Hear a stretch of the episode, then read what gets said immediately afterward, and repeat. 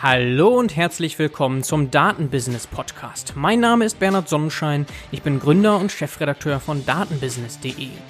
Ich werde hier verschiedene Themen der Datenwertschöpfung besprechen, mal allein und mal mit tollen, hochkarätigen Gästen, nämlich den Machern der Datenwirtschaft.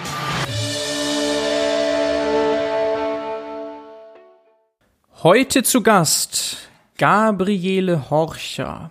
Gabriele Horcher ist Kommunikationswissenschaftlerin und geschäftsführende Gesellschafterin der Kommunikationsagentur Möller-Horcher in Offenbach und Freiberg. Sie ist Bestsellerautorin, Vortragsrednerin, auch vertreten durch die Handelsblatt Redneragentur und Expertin für das Thema Zukunft der Kommunikation. Horcher hat ihre unternehmerische Pflicht zu ihrer Leidenschaft gemacht. Sie beobachtet, analysiert und prognostiziert seit drei Jahrzehnten den Wandel der Kommunikation. Herzlich willkommen, Frau Horcher. Vielen lieben Dank, Herr Sonnenschein. Expertin der Kommunikation und man kann sagen auch Expertin in der Anwendung von KI in der Kommunikation. Erklären Sie doch gerne mal Ihren Werdegang, wie Sie dazu mhm. gekommen sind. Also ich bin tatsächlich über die Kommunikation zu den Daten gekommen. Ähm, meine Mutter hat mir mal erzählt, ähm, ab dem Moment, wo ich reden konnte, habe ich Geschichten erzählt.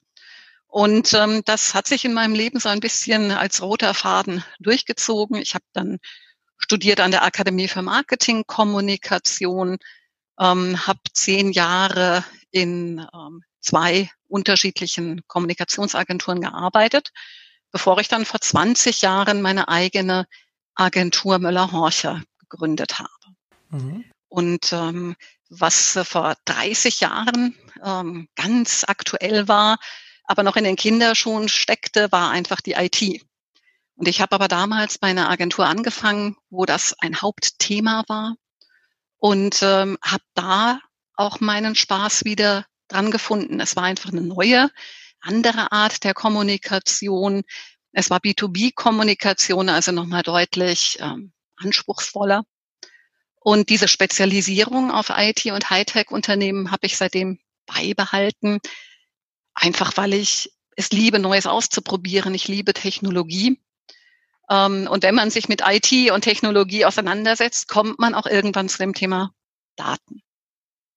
Mhm. Und ähm, heute ist es so, ich bin Datenspenderin für das Robert Koch Institut, mhm. ähm, das jetzt natürlich ähm, Daten haben möchte, um zu schauen, ähm, wie sich das mit Corona verhält oder vielleicht sogar verändert. Und habe ähm, ganz früher schon, ich hatte den ersten ISDN-Anschluss, den es in Offenbach gab. Ähm, ich bin sicherlich eine ähm, Online-Banking-Anwenderin der ersten Stunde. Ich habe, ähm, als es das noch eben noch nicht zu kaufen gab, mir meine erste Journalistendatenbank mit Forster Menschen erstellt und, und, und. Ähm, und ähm, bin so, wie gesagt, wieder mit den Daten in Berührung bekommen. Äh, wobei ich ganz ehrlich sagen muss, in der Schule, in der Schule durfte ich in der Oberstufe Mathematik zum Beispiel abwählen. Ähm, habe ich tatsächlich auch gemacht ähm, und habe aber trotzdem wieder die Kurve gekriegt. Ja, man braucht auch nicht zwingend Mathematik, wenn man sich mit Daten beschäftigt. Ne? Das ist, wäre eher ein Vorurteil, denke ich. Ja. Jetzt sehe ich da natürlich zwei Dimensionen. Das eine ist die Faszination für Technik, IT-Daten und dann aber natürlich auch die Verwendung dieser in der Kommunikation. Also ihre Kunden, die aus diesem Bereich kommen, die verwenden wahrscheinlich für ihre Produkte schon natürlich IT und Daten etc. Aber in ihrer Kommunikation gibt es da anscheinend mhm. Nachholbedarf. Was ist denn datengetriebene Kommunikation genau oder Daten-PR, wie ich es in Ihrem Blog einmal gelesen habe? Ja, ähm, wir haben ja Möller-Horcher vor 20 Jahren gegründet. Deshalb haben wir auch dieses, ähm, den, den Zusatz PR noch mit dem Namen. Was wir aber tatsächlich für unsere Kunden machen, ist Kommunikation. Und ähm, Daten-PR, auch wenn das heute irgendwie wie was Neues klingt, ähm, haben wir natürlich schon immer verwendet. Ähm, man hat äh, Studien erstellt und hat, man hat daraus tolle Fachberichte, tolle Pressemeldungen ähm, erstellt und damit eben auch Daten-PR gemacht, weil das etwas war, was von den Journalisten sehr gerne angenommen wurde. Was heute beim Thema Daten-PR dazukommt, ist es natürlich, ähm, dass es deutlich leichter ist, heute an Daten zu kommen. Alleine durch die, die Webanalyse hat man äh, gute Möglichkeiten. Es gibt ähm, Marktforschungsinstitute, die alles online durchführen, wo man deutlich schneller an Daten kommt. Und natürlich auch ähm, ist es inzwischen deutlich leichter, diese Daten viel schöner zu visualisieren. Und ähm, deswegen ist das wahrscheinlich auch etwas, was heute so hochkocht als Thema. Es ist aber tatsächlich etwas, was wir ähm, auch vor 20 Jahren schon gerne gemacht haben. Datengetriebene Kommunikation bedeutet für uns darüber hinaus natürlich die Möglichkeit, wirklich für, für eine Person, für eine Zielperson unseres Kunden spezifische, relevante Informationen zur richtigen Zeit zur Verfügung zu stellen. Mhm. Hochpersonalisiert. Genau, hochpersonalisiert. Und das ist natürlich auch nur etwas, was man machen kann in diesem Umfang, wenn man mit zum Beispiel Marketing, Automation arbeitet. Das ist etwas, das haben wir 2014 das erste Mal eben auch mit in unseren Kommunikationsmix mit aufgenommen. Mhm. Und hier ist das Thema Daten natürlich nochmal was ganz anderes, weil ich aufgrund von Verhaltensdaten, von Informationen, die ich über jemanden habe, dann eben die Informationen herausfinde, prognostiziere, was ihn tatsächlich interessiert. Mhm. Ja, wir können ja gerne noch mal im Detail mhm. gleich darauf eingehen. Ich muss sagen, ich bin tatsächlich auch etwas erstaunt, dass gerade Unternehmen in dem Bereich dort noch so viel Nachholbedarf haben. Liegt das daran, dass einfach ja Kommunikation in diesen Unternehmen keine Bedeutung zuge zugemessen wird? Oder können Sie das mal ein bisschen erläutern? Mhm.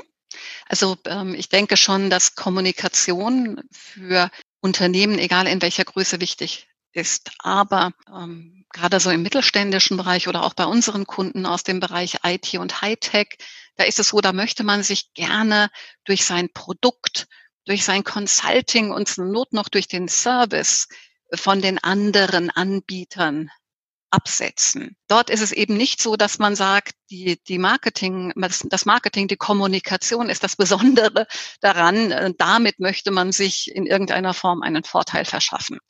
Das findet man halt wirklich bei den großen Unternehmen. Ähm, das findet man deutlich stärker im B2C-Umfeld, wo es sehr viele vergleichbare Produkte gibt und wo man sich tatsächlich eben ja, mehr oder minder nur noch durch die Kommunikation auch unterscheiden kann. Mhm. Und ähm, das ist bei unseren Kunden tatsächlich nicht der Fall. Dort gibt es andere Kriterien. Ähm, und dort will man eigentlich auch wegen seiner Produkte, wegen seiner Leistungen ähm, gerne auf die Auswahl kommen und nicht so sehr wegen einer besonders guten Kommunikation. Mhm. Das ändert sich sicherlich ein bisschen, ähm, aber es ist eben noch lange nicht so ausgeprägt. Mhm. Und wahrscheinlich das Thema Social Media spielt da eine ganz große Rolle. Ja, also insgesamt, ähm, wir, wir, wir sprechen ja auch häufig äh, von Content Marketing und da spielen ja ganz viele unterschiedliche Kommunikationsdisziplinen mit rein. Da ist Social Media wichtig, da sind die eigenen Medien wichtig, ähm, der eigene Blog, äh, die eigene Website. Ähm, da sind aber auch Earned Media, äh, alles, was ich über Pressearbeit bekomme oder alles, was eben über Social Networks wie Xing, LinkedIn ähm, dann eben auch weiter verbreitet wird. Das gehört alles mit dazu und wird im Prinzip durch nutzwertige Contents befeuert, die erstellt werden, die angeboten werden ähm, und die eigentlich genau den Nerv treffen sollen, die meine Buyer-Persona, also meine Zielperson, die ich damit wirklich ansprechen möchte, die ich als Kunden gewinnen möchte, eben auch interessiert. Mhm. Und Sie bieten das End-to-End -End an. Das heißt, von Anfang an Strategie, Konzeption, Kampagnendurchführung und am Ende auch die Messbarkeit gewährleisten? Ähm, da ähm, lege ich ein ganz kleines Veto ein, einfach nur weil unsere Spezialisierung ähm, liegt einmal im Bereich Beratung, Consulting. Wie kann ich überhaupt so eine Kampagne aufbauen? Ähm, wie finde ich raus, was für die Buyer-Persona wichtig ist? Wir sind auch ganz stark in der Content-Erstellung. Wir sind stark im Kontakte knüpfen über Social Media, über Presse etc. Aber dann tatsächlich die technische Umsetzung in der Marketing-Automationssoftware, inklusive dann Auswertung und, und, und. Das haben wir 2014 tatsächlich mitgemacht, weil es einfach ja kaum jemanden gab, der sich damit ausgekannt hat. Ähm, aber da wir halt wirklich aus der Kommunikation kommen, zwar für technische Unternehmen arbeiten, aber bei uns arbeiten keine Techniker. Bei uns ähm, arbeiten eben nicht die Leute, die ähm, die Software entwickeln können und die eben dann auch mit durchaus komplexen Softwarelösungen ähm, dann so etwas umsetzen. Deswegen arbeiten wir da tatsächlich ähm, mit Partnern zusammen für die technische Umsetzung. Mhm. Also ähm, eine Be Relevant, eine Marini, eine Entagon, ähm, eine Fl äh, Flymint. Ähm, das sind so unsere Partner, ähm, wo wir sehr, sehr gut im Prinzip ineinander greifen mit dem, was wir tun. Ja, jetzt muss ich nochmal naiv nachfragen, Entschuldigung, mhm. wenn das vielleicht redundant dann ist, aber datengetriebene Kommunikation stelle ich mir vor, dass diese Messbarkeit das sehr entscheidend ist. Jetzt äh, ja. sagen Sie, das ist nicht im Fokus, aber Sie haben dort Partner. Wie können Sie gewährleisten, dass dann die Kommunikationskampagnen, die Sie haben, der Content, dass der wirklich auch datengetrieben dann ausgeführt wird? Das Datengetriebene ist ja im Prinzip die Ausspielung der Contents ähm, die Überlegung, welche Contents wann benötigt werden. Das heißt, ähm, wenn ähm, jemand das Verhalten zeigt und hierauf klickt und außerdem noch das gelesen oder gesehen hat, ähm, dann gibt man ihnen ähm, eben einen, einen weiteren Content. Das kann man alles vorneweg planen und dafür können wir die Contents erstellen. Mhm. Okay, also da gibt es eine Rückkopplung. Also sie haben schon dann natürlich eine, ein Ergebnis und äh, lassen das mhm. wiederum einfließen durch vorherige Absolut. Kampagnen, dass sie da Absolut. eben wissen, okay, die Bayer Persona kann über diese Content Pieces am besten angesprochen werden. Dort haben wir entsprechende Engagement-Metriken etc. gemessen und, äh, und dann fahren sie weiter fort. Genau, nur diese Messdaten bekommen wir halt von unseren Partnern dann zur Verfügung gestellt.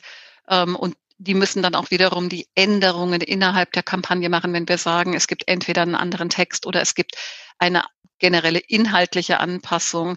Das ist dann tatsächlich eben dieses, das Umsetzen in der Marketing-Automationssoftware. Das machen wir eben einfach nicht mehr persönlich. Ah, okay, verstehe, verstehe, verstehe. Genau. Ja, ja. Also die technische Umsetzung, aber natürlich die Daten, die dann hinten rauskommen, mhm. die bekommen sie natürlich und die lassen sie wiederum einfließen, selbstverständlich. Genau. Weil ansonsten, ja. wie soll das gehen mit der datengetriebenen Kommunikation, ja. Genau. okay, das, das, ist schon, das, schon wichtig. Ja. Genau, das hatte ich mich dann gefragt, als Sie dann gesagt haben, dass der mhm. Fokus eben nicht mehr sozusagen dieser letzte Teil ist, aber natürlich der ganz letzte, nämlich die Ergebnisse, diesen Teil, den bekommen Sie natürlich und lassen genau. auch wieder einfließen. Und da wird dann wieder ein Schuh draus. Das ist ja. der Loop. Genau, das ist der Loop, den wir brauchen, ähm, aber was wir tatsächlich, also wo wir eben auch sagen, das können wir ganz besonders gut, das sind eben die sogenannten drei Cs, ne? Consulting, Text, Content. Ähm, da sind wir halt sehr, sehr stark und überall dort, wo wir eben ähm, nicht so stark sind, holen wir uns Partner dazu, die uns dann wieder die Daten liefern, damit wir unsere Arbeit wieder am besten tun können. Mhm. Und wenn Sie wir sagen, wie viele mhm. Leute arbeiten in Ihrer Agentur? Also wir sind 18 Personen und ähm, wir haben da sicherlich eine Besonderheit. Äh, von den 18 Personen äh, sind wir 17 Frauen. Mhm. Ähm, ja, wir haben also tatsächlich nur einen einzigen Mann, der äh, momentan äh, bei uns arbeitet. Und wir sagen auch immer, bei gleicher Qualifikation werden Männer bevorzugt eingestellt. Ähm, aber ich denke, wenn man Interessant. ich, denke, ich denke, wenn man einmal so eine Dominanz eben auch hat, ähm, wenn so viele Frauen arbeiten, dann ist das vielleicht auch etwas, wo dann eben tatsächlich sich lieber Frauen bewerben. Also ähm, das scheint zumindest etwas zu sein, was sich so ja ja, so durcheinander, also da, dass sich das da aufgebaut hat. Mhm. Wir haben, wir haben sehr viele ähm, junge Frauen auch dabei, denen wir halt auch ermöglichen, ähm, auch während äh, sie Kinder bekommen, eben bei uns zu arbeiten mit einem Grund, warum uns jetzt dieses ganze Thema Homeoffice nicht überrannt hat, weil das hatten wir sowieso schon. Mhm. Okay, Sie haben quasi ein anderes Diversitätsproblem, wenn man das so sagen ja. darf. genau. Ja. Ja, okay. Bitte Männer bevorzugt bewerten. ja, sehr interessant. Jetzt sind Sie natürlich neben der Kommunikationsagentur dort Geschäftsführerin, habe ich ja schon einleitend erwähnt, auch als ja, Expertin, Vortragsrednerin aktiv, Bestsellerautorin und da insbesondere im Bereich KI in der Kommunikation. Das würde ich doch gerne hier einmal im Detail besprechen, welche Bedeutung KI nämlich in der Kommunikation für Sie hat. Sehen Sie dort eher ja eine Evolution oder gar eine Revolution? Ob ähm, KI für ein Unternehmen wirklich eine Evolutionsstufe bedeutet oder wirklich die gesamte Kommunikation revolutioniert. Das liegt natürlich ein bisschen an der Zielgruppe, ähm, die das Unternehmen anspricht. Im Prinzip, ich kann es ganz gut erklären, wenn ich äh, mal so 20 Jahre zurückhüpfe, ähm, aber viele ähm, haben das eben auch live mitbekommen, das Aufkommen des Internets. Ähm, und äh, zunächst hat sich das Informationsverhalten verändert durch das Internet. Und danach hat sich auch das Kaufverhalten verändert. Und ähm, durch dieses geänderte Verhalten haben zum Beispiel Messen oder auch Printmedien an Bedeutung verloren. Ähm, und sogar TV hat an Bedeutung verloren. Ähm, und wer dann plötzlich seine Produkte auch nicht online angeboten hat, der hat Marktanteile, der hat Geld, der hat bis zum eigenen Unternehmen verloren. Mhm. Das ist eine Erfahrung, die wir eben in den letzten 20 Jahren gemacht haben, weil dieses Informationsverhalten, das war halt getrieben durch die Zielgruppe. Also der Endverbraucher oder auch die Einkaufsabteilung hat eben ihr Verhalten geändert und dann mussten die Unternehmen einfach nachziehen. Die, die es eben nicht freiwillig getan haben, dann eben aufgrund von Druck. Und ähm, jetzt kommt es natürlich sehr stark darauf an, bin ich im B2B-Bereich unterwegs, bin ich im B2C-Bereich unterwegs, ähm, wie viele Kunden habe ich? Habe ich jetzt eine sehr, sehr große Anzahl von Kunden? Habe ich eine kleine Anzahl von Kunden? Ähm, das muss im Prinzip ein Unternehmen wirklich genau beobachten, was die Zielgruppe will ähm, und was die Zielgruppe bereits macht.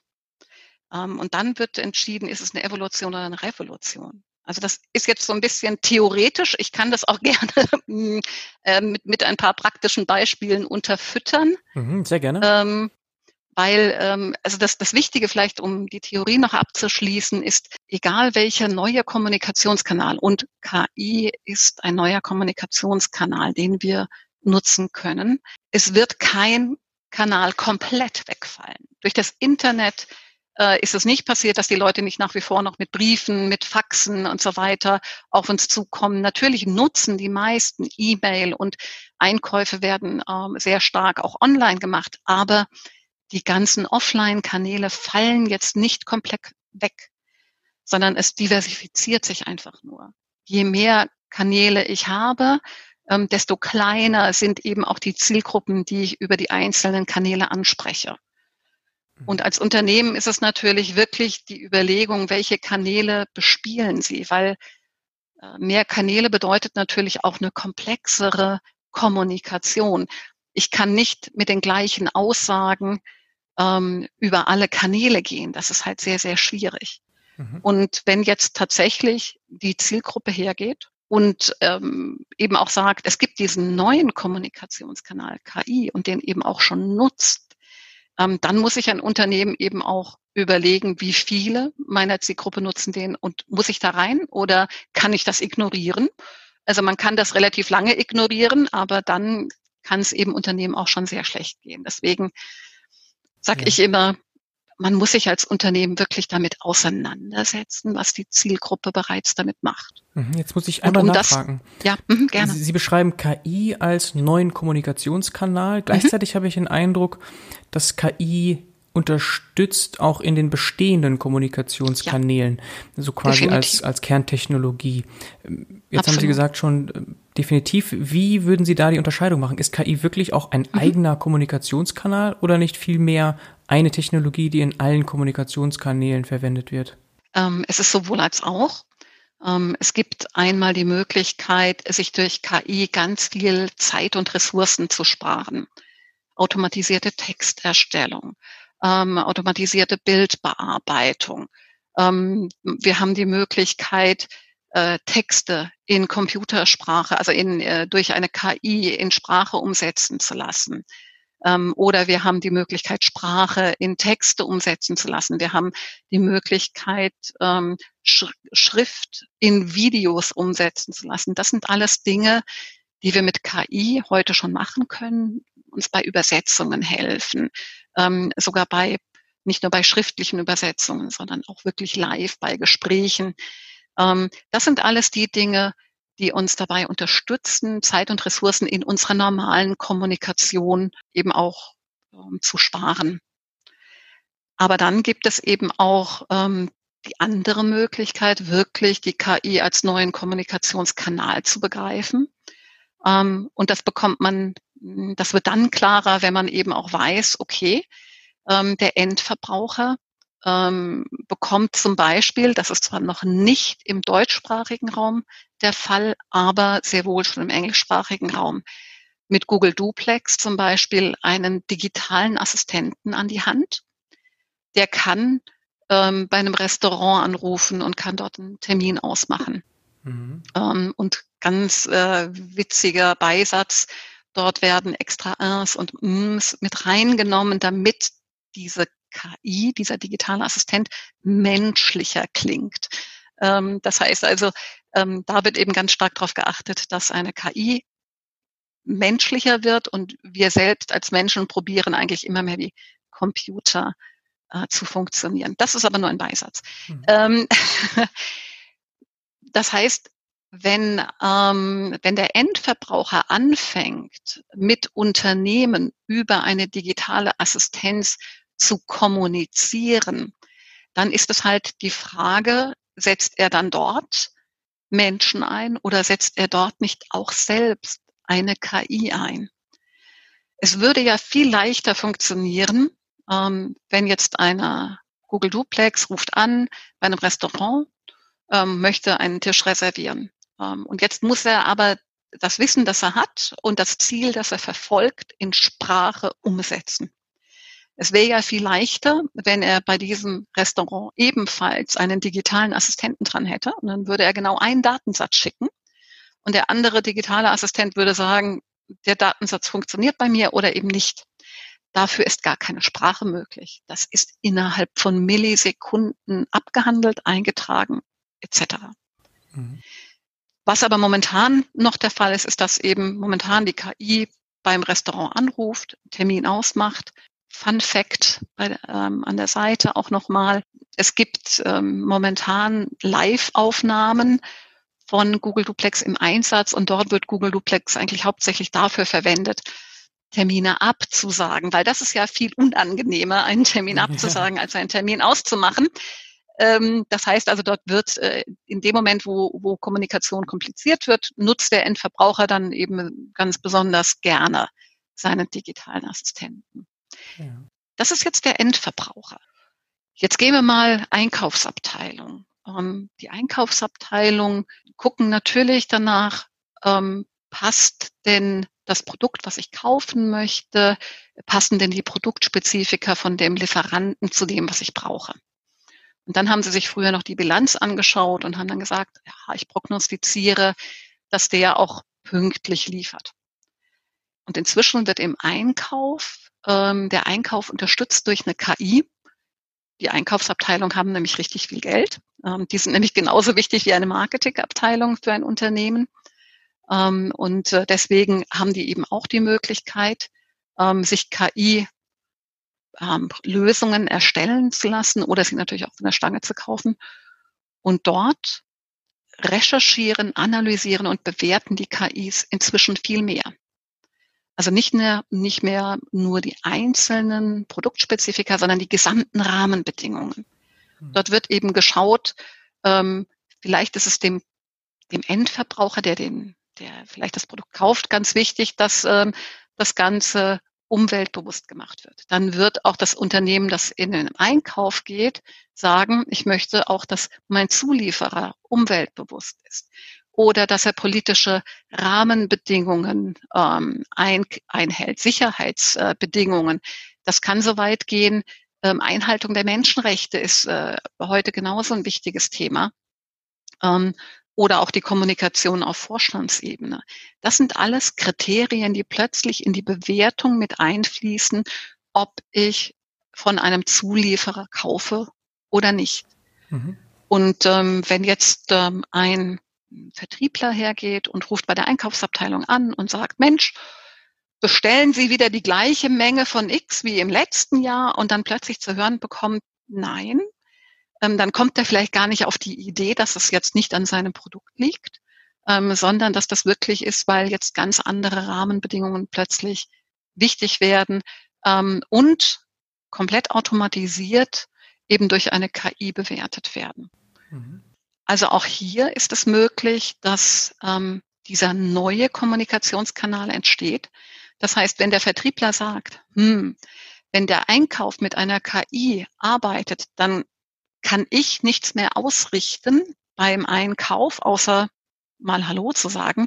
Aber ansonsten braucht diese KI deutlich mehr an Informationen, als ich ihr liefern kann. Die brauchen Daten, Zahlen, Fakten in einer Tiefe, in einer Schnelligkeit, in einer Breite, die man als Mensch überhaupt nicht zuliefern kann. Also setzt man auch auf der anderen Seite irgendwann eine KI ein, die diesen Bedarf dann tatsächlich decken kann dann ist es ein komplett neuer Kommunikationskanal. Ah ja. Mhm. Und ähm, das ist etwas, das wird auf jeden Fall kommen. Im Moment ist es noch natürlich ganz stark, ähm, wir können uns Zeit und Ressourcen einsparen. Wir können uns auch, wir können ganz neue Erkenntnisse über unsere Zielgruppe gewinnen. Da gibt es auch ähm, ganz, ganz äh, tolle Beispiele, was wir alles ähm, herauslesen können aus dem Verhalten, aus dem Gesichtsausdruck, aus der Stimme, aus der Sprache ähm, unseres Kunden.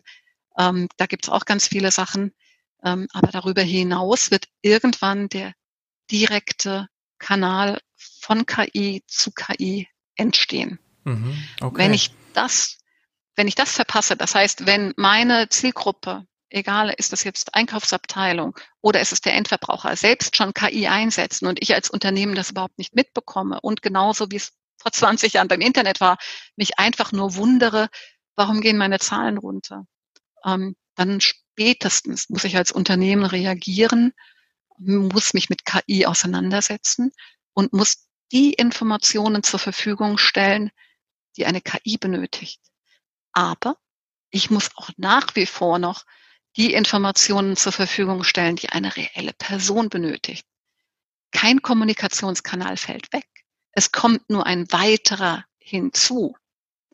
Mhm. Und äh, um jetzt nochmal komplett in die Zukunft zu schauen, ähm, es gibt ja heute schon Möglichkeiten über Gehirnwellen, ähm, ähm, Roboterarme zu bewegen ähm, oder auch ähm, aus Robotern Sprache rauszubekommen. Also das sind meistens ähm, noch Produkte im medizinischen Bereich, wo eben Leute, die, die entweder nicht sprechen können oder sich nicht bewegen können, dadurch eine Hilfe bekommen. Aber diese Entwicklung wird eben auch weitergehen. Und dann wird es möglich sein, dass wir direkt aus unserem Gehirn kommunizieren.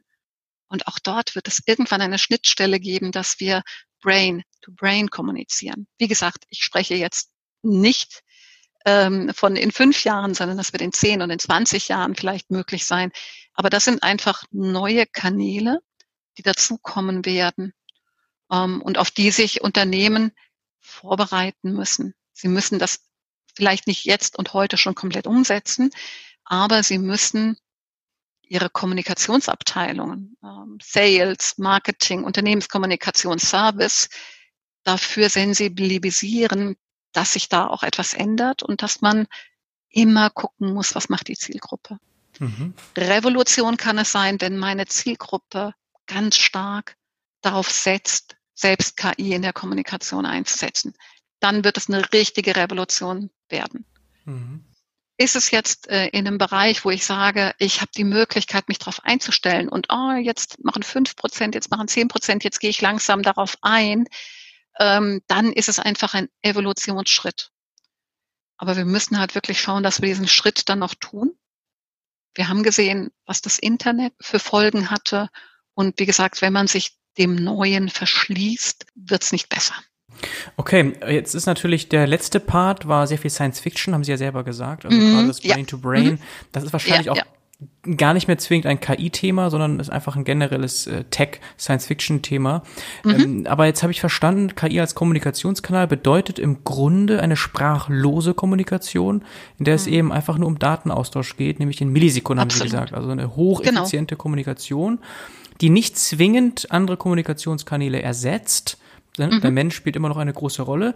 Aber durchaus, das haben Sie ja hier auch schon so beschrieben, ist dieser Kommunikationskanal einer, in dem Entscheidungen automatisch ausgeführt werden, also Actions tatsächlich passieren. Es ist nicht mehr nur so, dass dann die KI unterstützt, Hinweise etc. gibt, sondern mhm. wirklich, da passieren dann Entscheidungen, Actions werden ausgeführt.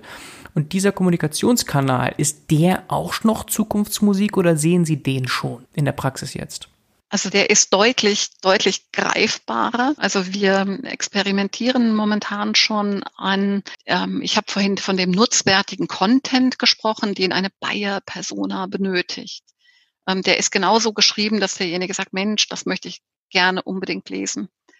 Ähm, solch einen nutzwertigen Content muss es eben auch zum Beispiel für so eine Einkaufs-KI geben, ähm, damit er überhaupt auf die Idee kommt, äh, sich diese Informationen anzuschauen. Nur die Inhalte sind dann ganz anders. Das ist dann eben kein ähm, äh, schön gestaltetes White Paper, E-Book, äh, Checkliste, sondern das sind Daten, Zahlen, Fakten. Ähm, aber auch eben so aufbereitet, wie sie eben diese KI, die da sucht, ähm, sie eben auch wirklich aufnehmen kann. Mhm. Und ähm, das sind wirklich Dinge, an denen bereits gearbeitet wird. Okay. Ansonsten die, ja, die Nuancen in der Kommunikation, die hat man ja heute auch schon mit KI in der Neurowissenschaft oder Neuromarketing teilweise, mhm. dass man dort versucht, ja, im Grunde die Nachrichten, die man hat, mit Machine Learning anzupassen. Ne? Da hatte ich auch eine Episode hier mit dem Neuroflash-Gründer. Ist das auch ein Thema, das Sie beschäftigt? Benutzen Sie auch in dem Bereich, also Neuromarketing konkret Tools? Also ich weiß, dass sich eine Kollegin damit auseinandergesetzt hat. Ich persönlich ähm, bin da nicht hundertprozentig firm drin. Ähm, da werde ich mir auf jeden Fall mal Ihren Podcast nochmal dazu anhören. Mhm. Okay, ja, weil das ein Machine Learning KI-Thema eben ist, da sehe ich auf jeden Fall mhm. Überlapp mit dem, was Sie beschrieben haben. Jetzt haben Sie natürlich auch schon so etwas die Beispiele angeschnitten. Vielleicht können Sie ja das eine oder andere konkret machen, so wirklich aus Ihrem Projektgeschäft. Und da würde mich auch konkret interessieren, da Sie ja vor allem mittelständische Kunden haben, mhm. was dort denn die größten Herausforderungen sind in dieser modernen Art der Kommunikation. Ähm, die größte Herausforderung, die Daten. Mhm. Also nach wie, nach wie vor oder, oder auch ähm, für, für viele Unternehmen äh, ist es immer wieder neu. Ähm, also einmal haben wir natürlich mit der DSGVO-Verordnung ähm, inzwischen weniger Daten bei den Unternehmen zur Verfügung, weil sie eben ganz viele Daten gar nicht mehr nutzen dürfen, weil sie dafür eben keine Einverständniserklärung irgendwann mal erhoben haben. Deswegen sind einfach ähm, ganz viele Datensätze verloren. Und das zweite Problem, und das ist das Einzige, was uns so von dieser, dieser Zukunftsmusik eigentlich trennt, ist dieses Daten existieren eben in Silos. Ähm, also äh, wir haben vielleicht Daten zur Verfügung, die irgendwo in Buchhaltungssystemen stecken, die in ERP-Systemen stecken, die in CRM-Systemen stecken, die in Lead-Management- oder Marketing-Automationssystemen stecken. Ähm, und es gibt eben noch nicht viele Unternehmen, die verstehen, dass man, wie man diese wirklich aus den einzelnen Systemen extrahiert ähm, und dann tatsächlich eben auch nutzen kann.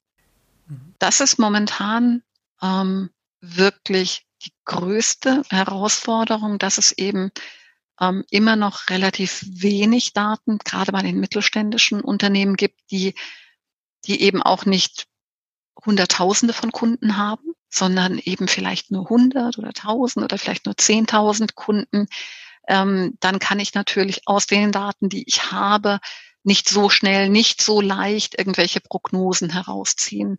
Und dann fangen halt auch viele Unternehmen an und sagen, oh, wenn ich das sowieso nicht so schnell rausbekomme, dann mache ich eben doch Gießkannenprinzip ähm, versus Hyperpersonalisierung. Ähm, und ähm, das ist meiner Meinung nach wirklich ähm, die größte Herausforderung für den Mittelstand. Ähm, auch, dass der Mittelstand keine extra Abteilungen dafür hat ähm, oder selten. Ich will das nicht ausschließen. Ähm, der gehobene Mittelstand hat es mit Sicherheit, ähm, dass sich wirklich Menschen nur damit auseinandersetzen, wie sie in Zukunft kommunizieren, wie sie in Zukunft ähm, Produkt gestalten etc. Mhm. Ähm, also da ist man einfach beim Mittelstand ein bisschen personell einfach ein bisschen enger. Ja, Sie haben den Shift ja vor allem beschrieben von Print offline sozusagen generell zu mhm. online. Und jetzt kann ich mir vorstellen, dass eben gerade, wenn man diesen Shift nicht mitmacht, man mit den Daten halt auch kaum hinterherkommt. Also ganz konkret, es fallen halt mhm. halt auch weniger mhm. Daten an. Ne? Also mhm. mit dem genau. Online ähm, Social Media fallen eben auch deutlich mehr Daten an. Ist das, wenn Sie sagen, Daten sind das Problem, dass einfach dieser Shift häufig nicht mitgemacht wurde? Ähm, also bei den Kunden, die wir haben, haben, dort ist der Shift mit Sicherheit gemacht worden. Also es ist nicht mehr so, dass jetzt, ähm, als wir vor 20 Jahren angefangen haben, war Print das, wo man rein wollte äh, mit einer Presseveröffentlichung. Ähm, heute und speziell, wenn es um Maßnahmen geht, wo ich jetzt eine Lead-Generierung zum Beispiel anschieben möchte, dann sind natürlich Online-Veröffentlichungen wesentlich spannender, weil ich dort halt die Möglichkeit habe, einen Link zu integrieren ähm, und nicht diesen Medienbruch habe, wenn ich sage, hier gibt es etwas Spannendes, ähm, was sich eben jemand kostenfrei herunterladen kann. Ähm, das kann ich eben im Online-Bereich viel, viel leichter machen. Aber wie gesagt, das ist also zumindest auch bei den, bei den mittelständischen Kunden, glaube ich, nicht mehr so das Problem. Das war in den letzten zehn Jahren vielleicht noch so. Ähm, aber der Umgang und das Sammeln der Daten und das Aufbereiten der Daten, das ist tatsächlich etwas, ähm, was noch nicht so in den Köpfen der Marketingabteilung vorhanden ist ähm, und auch in den CRM-Abteilungen. Also es gibt eigentlich diese übergeordnete Position eines äh, Chief Digital Officers, der äh, auf sowas gucken müsste. Die gibt es halt gerade in den mittelständischen Unternehmen noch zu selten. Okay, und man könnte eigentlich diese Aufgabe vorbereiten, also die Daten, die ohnehin anfallen, die sinnvoll abspeichern, dann könnte man viel leichter auch jetzt ihre Services in Anspruch nehmen, weil dann, dann natürlich mit den Daten halt viel, viel zielgerichteter gearbeitet werden könnte. Also das wäre der erste Schritt. Das würden Sie auch dann eben so kommunizieren, einem mittelständischen Unternehmen. Der erste Schritt wäre tatsächlich natürlich in den Maßnahmen, die ohnehin gemacht werden, die Daten auch wirklich sinnvoll abspeichern abzuspeichern und nutzbar zu machen. Also nicht nur einfach abzuspeichern, sondern sie wirklich nutzbar zu machen. Ähm, aber häufig, ähm, und da müssen wir uns sogar an die eigene Nase äh, greifen. Also wir haben natürlich auch eine Marketing-Automation im Einsatz. Ähm, und manchmal plant man eine Maßnahme und sagt, ach, die ist so klein, ach, das kriegen wir manuell hin. Und äh, mir ist das tatsächlich ähm, in dieser Woche passiert, ähm, dass die Kollegin gesagt hat, du, ich habe einen Online-Workshop angeboten, How to Online-Workshop. Und wegen der Krise haben wir gesagt, wir machen die nächsten drei Workshops im Mai kostenfrei. Es können sich maximal 20 Leute anmelden und dann führen wir das mit denen durch. Und dann sagt die Kollegin, soll ich Landingpage und den Prozess anlegen ähm, in Avalanche? Dann sage ich, ach, das kriege ich so hin. Ganz ehrlich, ähm, man unterschätzt es, wie viele Mails dann doch hin und her gehen, auch wenn es in Anführungsstrichen nur 60 Teilnehmer sind. Mhm. Ähm, aber das ist einfach, äh, der Aufwand ist deutlich höher, als man das glaubt. Und die Fehleranfälligkeit ist natürlich beim manuellen auch viel höher. Aber selbst ich ähm, tappe immer wieder in die Falle, dass ich sage, ach, der Aufwand dafür lohnt sich ja gar nicht, das kriege ich schnell so hin. Und ähm, wie gesagt, wenn, wenn uns das passiert, dann passiert das eben auch bei unseren Kunden. Ähm, und eigentlich müsste man immer wirklich sagen, wir bleiben oder wir, wir, wir machen alle Maßnahmen über das System, weil wir, in dem Moment, wo ich etwas außerhalb des Systems mache, muss ich mich entweder darum kümmern, dass die Daten zusätzlich eingepflegt werden, was ein Aufwand ist. Ähm, und eigentlich ist keine Kommunikationsmaßnahme zu klein, als dass sie dort nicht reingehört. Mhm, okay, das ist doch ein guter Tipp.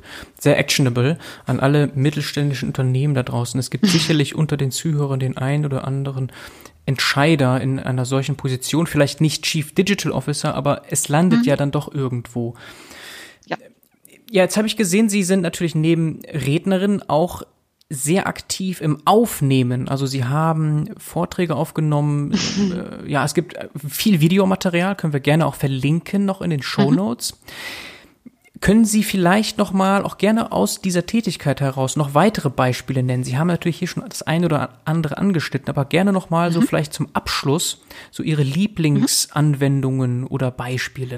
Also meine ähm, derzeitigen Lieblingsanwendungen sind ähm, einmal das Thema Hybrid Workforce.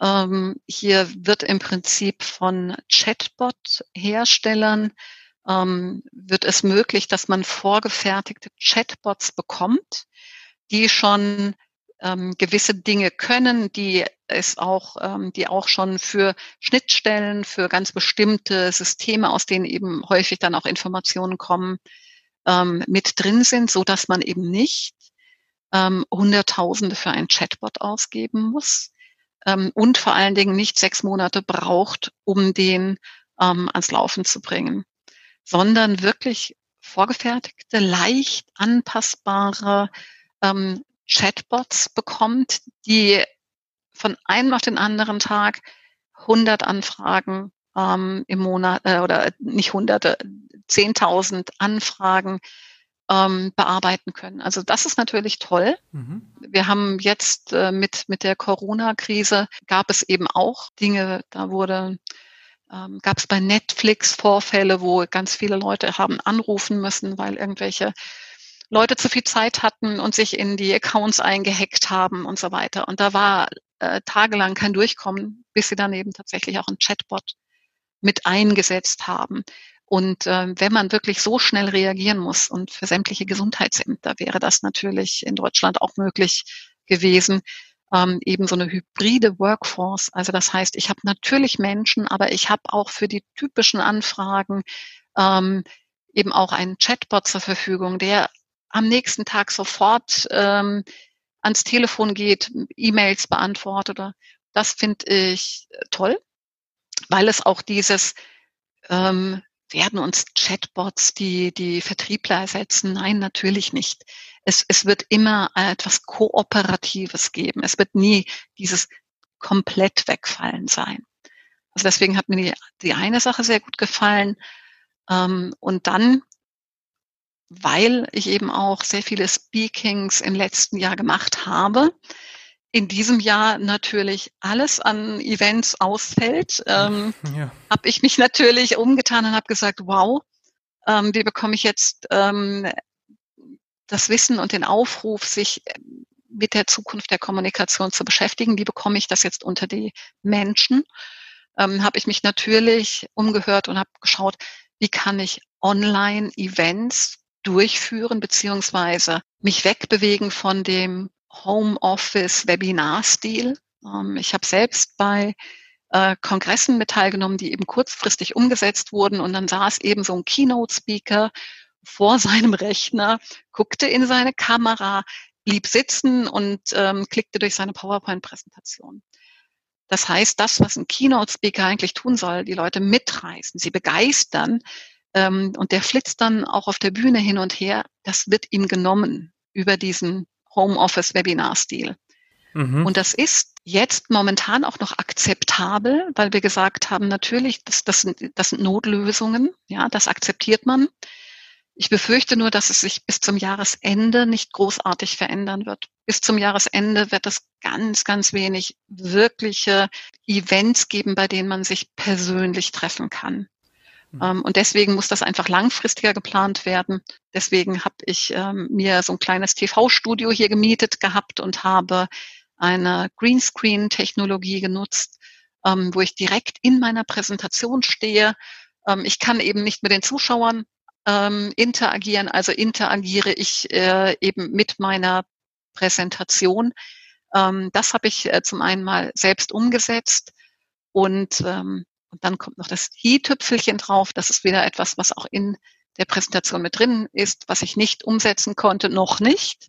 Ich arbeite dran, ein Hologramm zu erstellen und das Hologramm auf Events äh, zu schicken ähm, und dann noch vielleicht eine äh, das Hologramm in, mit meiner Stimme auch sprechen zu lassen, nicht nur mit meiner Gestik, ähm, mit meiner Körperform, sondern auch mit meiner Stimme sprechen zu lassen und dann vielleicht das Ganze ähm, auf eine, in eine fremde Sprache zu übersetzen. Das ist eben heute auch alles schon möglich. Das ist eine Wahnsinnslösung, die von Microsoft Anfang des Jahres in Las Vegas vorgestellt wurde. Das ist natürlich etwas, da schlägt mein Speaker-Herz sehr hoch. Mhm. Das kann ich mir vorstellen, weil man das natürlich dann hochskalieren und automatisieren kann. Das ist natürlich eine ganz tolle genau. Möglichkeit. Und das ja. Dynamische haben Sie hier betont, natürlich. Im Vergleich ja. zu einfach nur sitzen, können Sie jetzt dann tatsächlich im Grunde das Speaking, das Sie sonst gemacht hätten, sehr gut emulieren. Mhm, genau. Also von daher, da gibt's tolle Lösungen, die KI uns eben heute schon bietet. Und die Sachen sollte man heute sich anschauen und gucken, was nutzt mir davon? Aber auch schon mal gucken, was gibt es denn zukünftig und wie muss ich mich vielleicht weiterentwickeln oder entwickelt sich meine Zielgruppe dorthin? Das muss man unbedingt beobachten. Mhm. Sehr schöne, niedrigschwellige Beispiele, die Sie hier angebracht haben. Äh, ja, ich kann Ihnen nur danken für Ihre Zeit. Das war alles sehr spannend, sehr interessant und ich denke, wir haben alle viel gelernt. Vielen Dank. Ich bedanke mich bei Ihnen. Ciao, ciao. Tschüss.